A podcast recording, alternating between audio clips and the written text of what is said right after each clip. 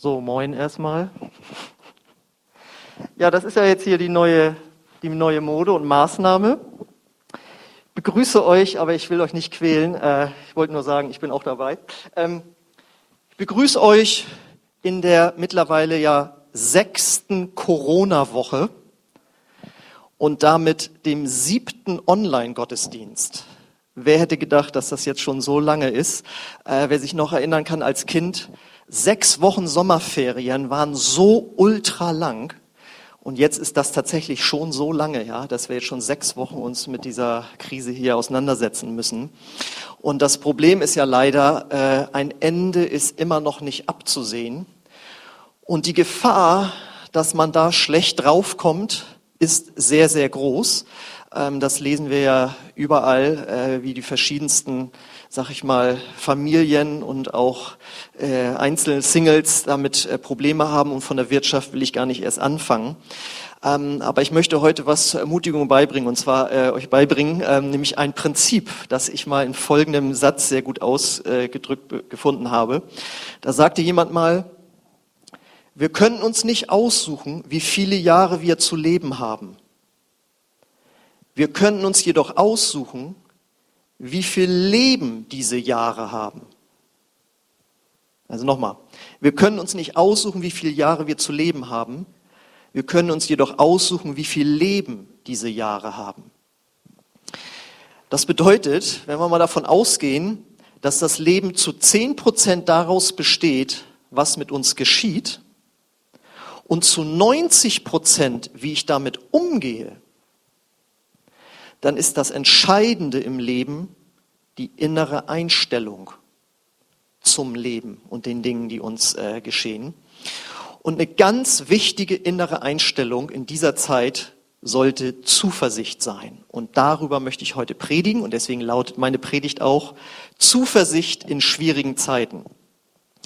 Und äh, damit das Ganze nicht jetzt einfach nur eine, Optimis eine einfache Optimismuspredigt wird, habe ich natürlich einen Bibelvers äh, äh, mitgebracht. Und äh, den finden wir im Psalm 73, Vers 28. Da sagt der Psalmist, der zur Abwechslung mal nicht David ist, sondern Asaf, der sagt, doch mir geht es gut, weil ich mich nahe an Gott halte. Ich setze meine Zuversicht auf den allmächtigen Herrn.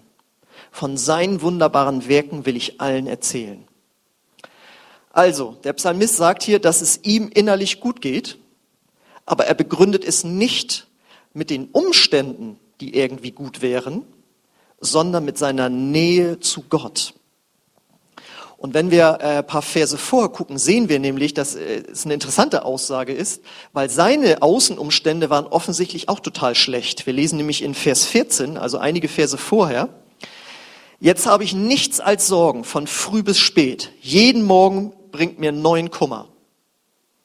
Und äh, dann sehen wir ein paar Verse weiter, ihr könnt euch den Psalm ja auch mal durchlesen, dass er offensichtlich die Kurve bekommt und äh, statt auf seine Umstände sieht, die offensichtlich nicht so gut waren, fängt er jetzt an, auf Gott zu sehen und sagt, doch, mir geht es gut, weil ich mich nah an Gott halte. Und ich glaube, das ist jetzt hier die große Botschaft, die wir in dieser Zeit äh, lernen dürfen. Ähm, zu oft machen wir unser Lebensglück und unsere Zufriedenheitsumstände äh, oder unsere Zufriedenheit von den Umständen abhängig. Unsere Logik ist, die Dinge laufen gut in meinem Leben, in meinem Umfeld, also geht's mir gut. Und da sie jetzt ja bei vielen in der Corona-Krise schlecht sind, die Umstände, muss es automatisch auch mir in meinem Inneren schlecht gehen. Aber die entscheidende Botschaft ist eben, dein Lebensglück hängt nicht von deinen Umständen, sondern von deiner inneren Einstellung ab. Und wir als Christen, und du bist gerne eingeladen, auch Jesus nachzufolgen, wenn du noch nicht an Gott glaubst, wir haben jetzt einen entscheidenden Vorteil. Das ist jetzt nämlich der Gedanke des Evangeliums. Du kannst mit Gott so eng zusammen sein, dass es dir innerlich gut geht, obwohl die Außenumstände schlecht sind. Denn wir lesen ja, auf der nächsten Folie nochmal habe ich es für euch unterstrichen, doch mir geht es gut, weil ich mich nahe an Gott halte. Und warum ist das so? Warum kann er das schreiben? Es geht ihm gut, weil er sich an, nah an Gott ranhält. Für jemanden, der noch nicht an Gott glaubt, ist das vielleicht ein komischer Gedanke. Ja, wie soll man einen unsichtbaren Gott, wie soll einem das was geben? Aber die Bibel sagt uns eindeutig, wir sind Geschöpfe Gottes. Wir sind von Gott geschaffen zu ihm hin. Und nur die Nähe zu ihm kann das tiefste Innere unseres Herzens zufrieden und glücklich machen und zu einer Ruhe und Frieden auch in diesen schwierigen Zeiten führen. Dein innerster Herzenskern braucht Gott. Und ich selbst habe schon oft erlebt, dass wenn ich in Nöten irgendwie war und mich Gott genaht habe, dass ich das wirklich fast, ja, man muss es wirklich so sagen, wie ein Wunder erlebt habe. Die Bibel spricht davon, dass wir einen Frieden im Herzen haben können, der den Verstand übersteigt. Das heißt, im Verstand hast du ganz viele negative Überlegungen, du guckst mit deinen Augen, was draußen Schlechtes passiert, und dann hast du trotzdem im Herzen einen Frieden. Und ich finde das äußerst attraktiv, dass man so leben kann. Und die Frage ist jetzt, wie hält man sich denn nah an Gott? Was meint der Psalmist, wenn er sagt, ich, mir geht's gut, weil ich mich nah an Gott halte? Und das ist Gebet. Gebet ist in unserer Gesellschaft, ja, hat ja so ein bisschen sowas mit äh, Langeweile wird das irgendwie verbunden und äh, so als letzte Hoffnung, jetzt kann man nur noch beten. Aber beten bedeutet re, zu reden mit Gott und Gemeinschaft mit Gott zu haben. Und sich nah an Gott zu halten und sich dann gut zu fühlen. Womit können wir das assoziieren? Mit einem Kind, dem es schlecht geht, weil es in der Schule schlecht behandelt wurde oder wenn es noch klein ist, wenn es hingefallen ist, wie auch immer, wenn es irgendwelchen Kummer hat, was macht es? Es geht nahe zu den Eltern oder hier zum Vater zum Beispiel, wird in die Arme genommen, ist dem Vater ganz nahe und was passiert? Es kommt Trost und Ermutigung. Einfach nur dieses in den Arm genommen werden und über das klagen zu können, wie es einem geht. Da fließt etwas in das menschliche Herz hinein. Man wird getröstet und ermutigt. Und das ist es, was passiert, wenn wir beten. Wir sprechen dann zu Gott, der unser Vater sein möchte, und Trost und Ermutigung fließt in unser Herz. Und damit du weißt, dass ich mir das nicht ausgedacht habe, äh, nehme ich einfach mal einen Vers aus dem weltbekannten Gebet, dem Vater unser. Da lesen wir nämlich in Matthäus 6, Vers 6, da sagt Jesus, wenn du betest, Geh an einen Ort, wo du alleine bist. Schließ die Tür hinter dir und bete in der Stille zu deinem Vater. Dann wird dich dein Vater, der alle Geheimnisse kennt, belohnen. Und Gott weiß, welche Nöte du hast, wie es dir geht, wie schlecht deine Außenumstände sind. Und die Belohnung, wenn du ihn suchst im Gebet, wie wir das sagen, ist, dass sein Friede dich erfüllt. Und deswegen möchte ich allen, die Gott schon kennen und wie gesagt, du kannst ihn kennenlernen, das Vater unser nochmal besonders ans Herz legen. Jetzt, wo einige vielleicht mehr Zeit haben. Und äh, manchmal haben wir ja auch so, dass wir sagen, ich habe keine Zeit zum Beten. Jetzt ist die Zeit da und dann steht man da, ja, aber was bete ich jetzt? Wie kann ich länger als fünf Minuten beten?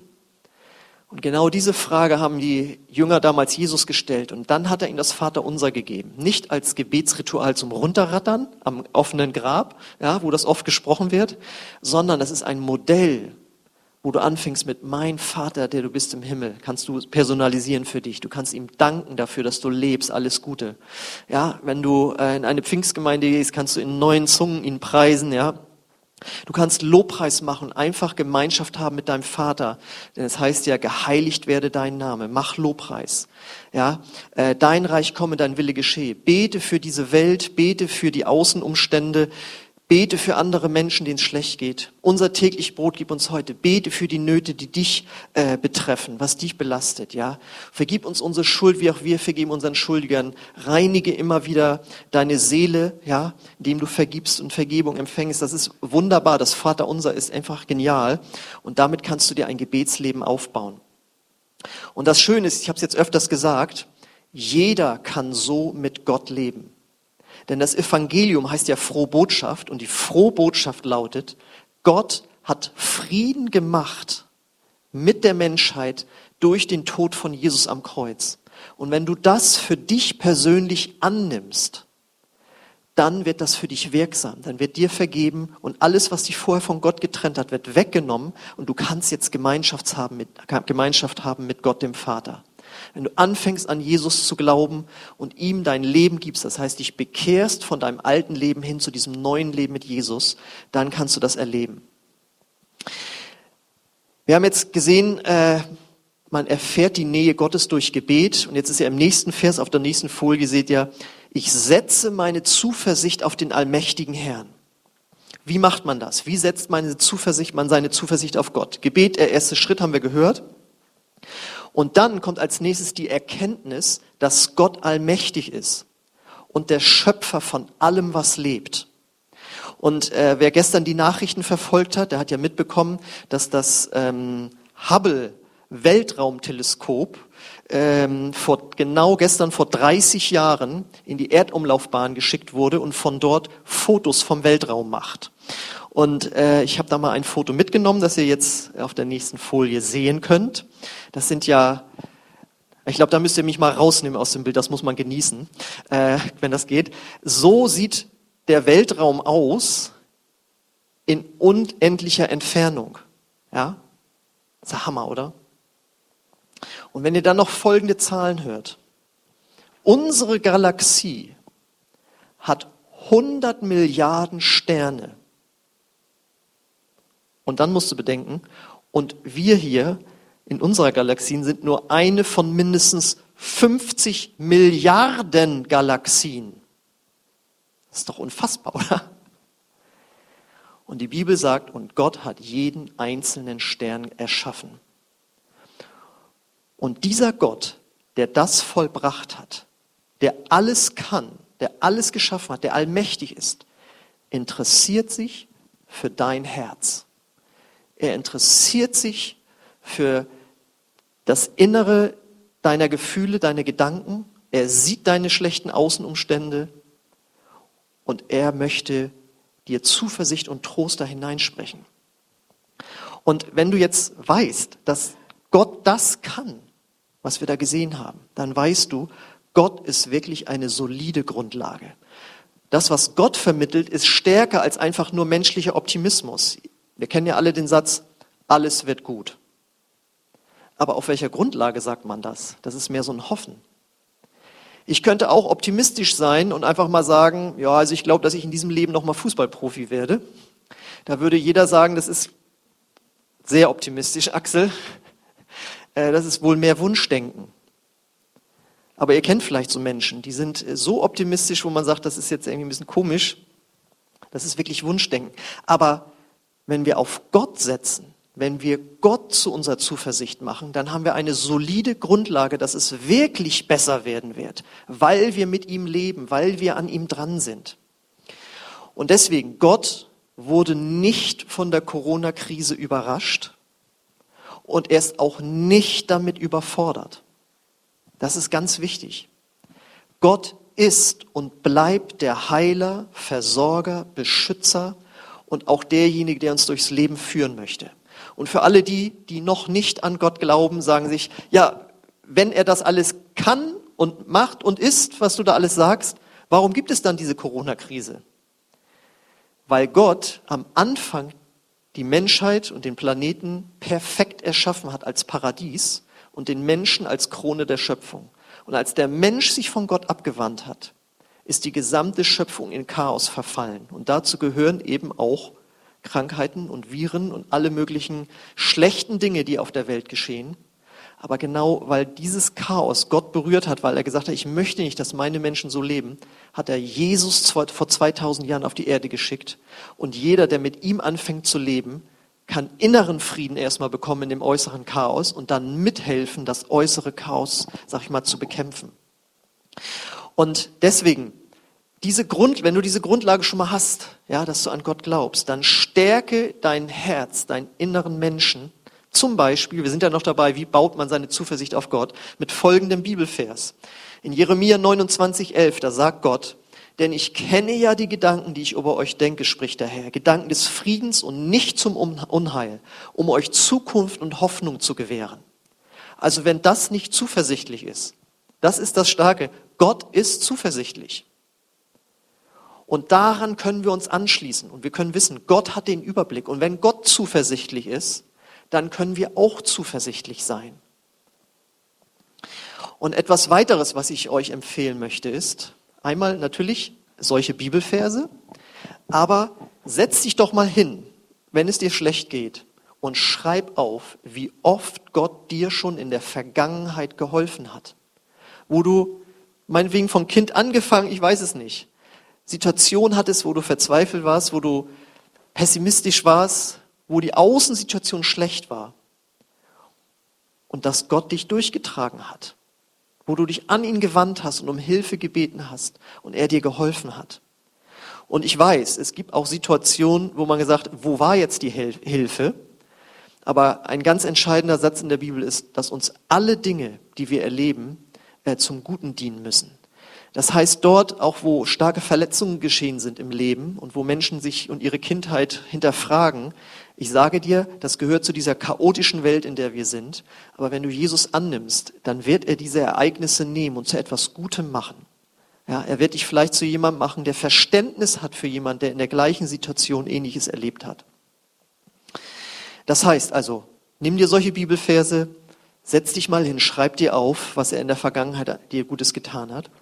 Und dann wirst du merken, wenn du dich wirklich durch Gebet und solch ein Bibellesen nahe zu Gott hältst und deine Zuversicht auf Gott setzt, dann wirst du gut durch diese Krise durchgehen und wir wissen nicht, wie lange sie noch dauert. Ja, das ist völlig ungewiss und wir müssen einfach damit umgehen. Und wir müssen sagen, okay, das, da habe ich keinen Einfluss drauf, das wirkt auf mich ein, aber wie ich am Anfang gesagt habe, äh, zu zehn Prozent werden wir beeinflusst von den Außenumständen, aber zu 90 Prozent, wie wir damit umgehen. Und Gott lässt sich nicht erschüttern in dieser Zeit. Ja, Jesus wird ja auch als der Fels bezeichnet.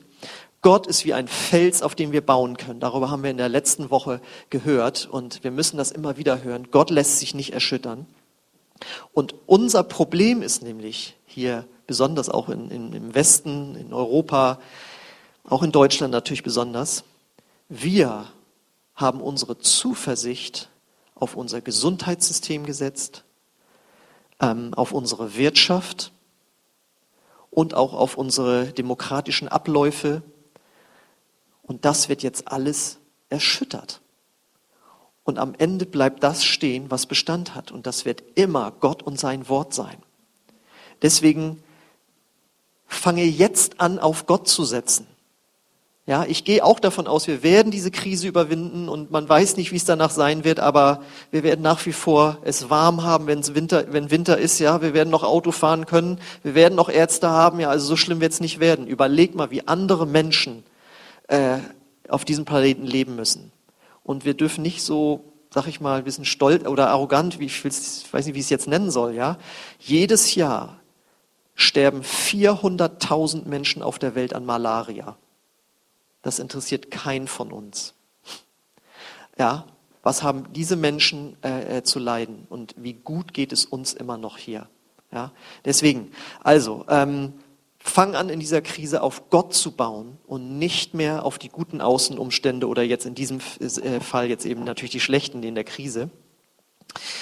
Und, ähm, und viele in unserem Land, die jetzt durchgerüttelt werden, was ich schlimm finde für sie und äh, ihnen nicht wünsche, aber sie erkennen jetzt, dass eben das, worauf wir und sie gebaut haben, eben nicht mehr immer hilft und wenden sich an Gott. Und das ist eigentlich die Chance für uns als Kirche. Und damit kommen wir zu dem letzten Satz, nämlich äh, von seinen wunderbaren Werken will ich allen erzählen. Das ist jetzt eigentlich unsere Chance als Kirche. Menschen sind jetzt offen für eine Botschaft der Zuversicht, wie Gott sie in seinem Wort uns gibt, die ich hier gerade gepredigt habe. Und deswegen für uns, die wir schon an Gott glauben, sage ich dir jetzt, sei du zuversichtlich in deiner inneren Einstellung. Wir als Christen sollten jetzt Zuversicht ausstrahlen. Äh, ich habe da mal ähm, eine interessante Geschichte, das kann man nämlich sehen, ob jemand zuversichtlich ist oder nicht. Ähm, ihr kennt vielleicht den bekannten, verstorbenen natürlich äh, Präsidenten der USA, Abraham Lincoln, der mit dem Rauschebart äh, zur Zeit des amerikanischen Bürgerkrieges. Und dem wurde von einem seiner Berater ein bestimmter Mann vorgeschlagen als Minister in seinem Kabinett. Und er antwortete dann nur, nee, äh, den nehmen wir nicht, mein, sein Gesicht gefällt mir nicht. Und dann sagt der Berater, aber wir können doch ihm hier nicht, nicht sein Gesicht zum Vorwurf machen. Und der, doch, ab 40 ist jeder verantwortlich für sein Gesicht. Was ist damit gemeint? Nämlich der Gesichtsausdruck. Es ging hier nicht um ästhetische Komponenten, sondern mit welchem Gesichtsausdruck ein Mensch durch die Gegend geht. Und seine Meinung war, ab 40 sieht man, ob man eine positive innere Einstellung zum Leben hat oder nicht. Ähm, kannst ja mal als Test machen, mal in den Spiegel zu gucken. Vielleicht nicht morgens, da sehen wir alle ein bisschen zerknittert aus. Aber, wie ich neulich hörte, ähm, mit Jesus haben wir wunderbare Möglichkeiten der Entfaltung äh, im Laufe des Tages. Auf jeden Fall achte auf deine innere Einstellung in dieser Zeit. Und äh, das Interessante ist nämlich, sagte mal jemand, die innere Einstellung eines Menschen wird von anderen Menschen aufgegriffen, das passt, wie eine Erkältung. Du kommst in die Nähe eines Menschen und du wirst mit hochgezogen und daruntergezogen. Die, deine innere Einstellung überträgt sich auf andere. Und besonders wenn du in einer, irgendeiner Form von Führungsposition bist. Und jeder Vater und jede Mutter ist einer, in einer Führungsposition. Man nebenbei bemerkt, ja. Das äh, kann man ab, so abgreifen. Und deswegen, jetzt kommt die Corona-Botschaft. Auch Glaube kann ansteckend sein. Das ist doch die Botschaft, die wir hören müssen. Ja? Deswegen komm mit einer positiven Einstellung der Zuversicht. Ja, und damit ist mir völlig klar, dass äh, wenn wir morgens aufwachen, uns nicht immer sofort gut fühlen. Das ist doch völlig klar. Aber ich habe euch heute, mindestens heute gezeigt, wie ihr Zuversicht in euren Gedanken und Gefühlen entwickeln könnt durch das Gebet und das Wort Gottes. Und dieser Glaube an Gott kann ansteckend sein. Und deswegen will ich nochmal alle, die Jesus schon kennen, hier einladen, Sag davon weiter. Lade zu unseren Gottesdiensten ein mit diesen, mindestens mit diesen WhatsApp-Folien, die wir äh, weiterschicken, ja. Ich meine, so einfach wie jetzt konnte man noch nie sein Glauben bekennen. Einfach in den Status von WhatsApp das reinpacken und dann äh, können Leute darauf gehen und äh, sich ansehen, woran du glaubst, was dir Zuversicht gibt. Ja? Und nach wie vor haben wir ja auch ähm, hier bei uns in der Gemeinde diese Flyer, die ich hier hinter mir die ich hier versteckt habe, genau. Hoffnung jenseits der Angst. Könnt ihr bei uns äh, abholen. Von Montags bis Freitag ist die Gemeinde geöffnet, von 9 bis 13 Uhr. Holt euch die einfach raus. Und jetzt lasst uns doch mal gemeinsam träumen. Und die, das Lobpreisteam darf schon mal nach vorne kommen. Stellt euch mal vor, alle Christen würden mit so einer inneren Einstellung der Zuversicht durchs Leben gehen dann bist du jemand mit Ausstrahlung und dann sind wir als Gemeinde, als Christen Menschen mit Ausstrahlung, die in dieser dunkleren Zeit Licht verbreiten können. Und das ist das, was Jesus meint, als er gesagt hat, dass wir das Licht der Welt sein sollen. Und deswegen möchte ich dich jetzt fragen, wie geht's dir jetzt in diesen Tagen? Bist du niedergedrückt? Geht's dir schlecht in deinen Gefühlen, weil es wirtschaftlich schwierig ist oder weil du den ganzen Tag alleine äh, bist, wie auch immer, ja, oder vielleicht sogar weil du krank bist, dann sein, äh, äh, lass dich neu von Gott ermutigen. Wende dich an Gott und lass sein Frieden in dein Herz kommen. Suche seine Nähe. Fülle dich mit seiner Zuversicht und gib anderen von deiner Zuversicht weiter. Und ähm, ich möchte jetzt gerne beten für dich und ich lade dich ein, dort auf deinem Platz zu Hause aufzustehen. Und ich möchte einfach Zuversicht in dein Herz hineinbeten. Und wenn du möchtest, kannst du deine Hände als äußeres Zeichen öffnen, dass du innerlich von Gott empfangen möchtest. Und ich bin, ich weiß, Gott wird dir dort in deinem Wohnzimmer begegnen. Auch wenn du diese Botschaft erst Tage später bei YouTube siehst, Gott ist immer der gleiche und er wird dir da begegnen. Also, schließ ruhig deine Augen und ich möchte jetzt einfach für dich beten. Vater im Himmel, ich danke dir, dass wir in deiner Nähe zuversichtlich werden, weil du zuversichtlich bist. Und ich bete jetzt für jeden, der sich nicht so fühlt. Herr, ich bete als erstes, dass du ähm, deine, deine Sehnsucht danach, mit diesen Menschen Zeit zu verbringen im Gebet, dass du das jetzt in ihr und sein Herz hineinlegst dass du sprichst, komm zu mir, ich möchte dir begegnen. Danke, Vater, dass du das jetzt tust. Und ich komme an in dem Namen Jesus gegen alle pessimistischen Gedanken, was unsere Zukunft angeht. Und ich bete, dass dein Licht da reinkommt, Herr, deine Ermutigung, deine Hoffnung. Und ich bete genauso, dass du ein Hunger nach deinem Wort in die Herzen von jedem Zuschauer sendest. Nimm das Wort Gottes, die Bibel, fang an zu lesen. Die Bibelstellen, die du kennst, die dich immer ermutigt haben, nimm sie neu. Wenn du die Bibel noch nicht kanntest, nimm das Neue Testament, fang an zu lesen. Und Dinge, die du nicht verstehst, lies einfach weiter. Du wirst Bibelstellen finden, die dich ansprechen werden, wo Gott zu dir redet. Und ich bete, Herr, dass du jeden von uns da jetzt berührst und dass wir ganz neu das ergreifen, was du in deinem Wort uns versprochen hast. Halleluja. Und ich möchte mich an die jetzt auch noch wenden, äh, die Gott eben noch nicht persönlich kennen. Und wenn jetzt der Wunsch in dir ist, ich möchte diesen Gott persönlich kennen, kann ich dir zusprechen, du bist nur ein Gebet von Gott entfernt. Es ist ein Gebet der Hingabe mit deinem Leben. Ja, es ist ein einfaches Gebet, aber es bedeutet, dass du ihm dein Herz gibst, dass du sagst, Gott, vergib mir das, was ich falsch gemacht habe im Leben. Ich glaube an Jesus, der für mich gestorben ist. Und ich will dir jetzt nachfolgen. Und wenn du das glauben kannst und dich dafür entscheiden möchtest, dann lade ich dich ein, das jetzt zu tun. Und ich möchte es festmachen, indem wir gemeinsam dieses Gebet sprechen. Ich bete es Satz für Satz vor. Und wenn das ein Satz nach deinem Herzen ist, dann betest du es einfach laut für dich zu Hause mit. Und dann wird Gott dort in dein Herz kommen. Okay, wenn du das möchtest, dann sprich mir einfach Satz für Satz nach. Gott, ich komme jetzt zu dir und ich gebe dir mein ganzes Herz. Vergib mir meine Schuld und komm du in mein Herz.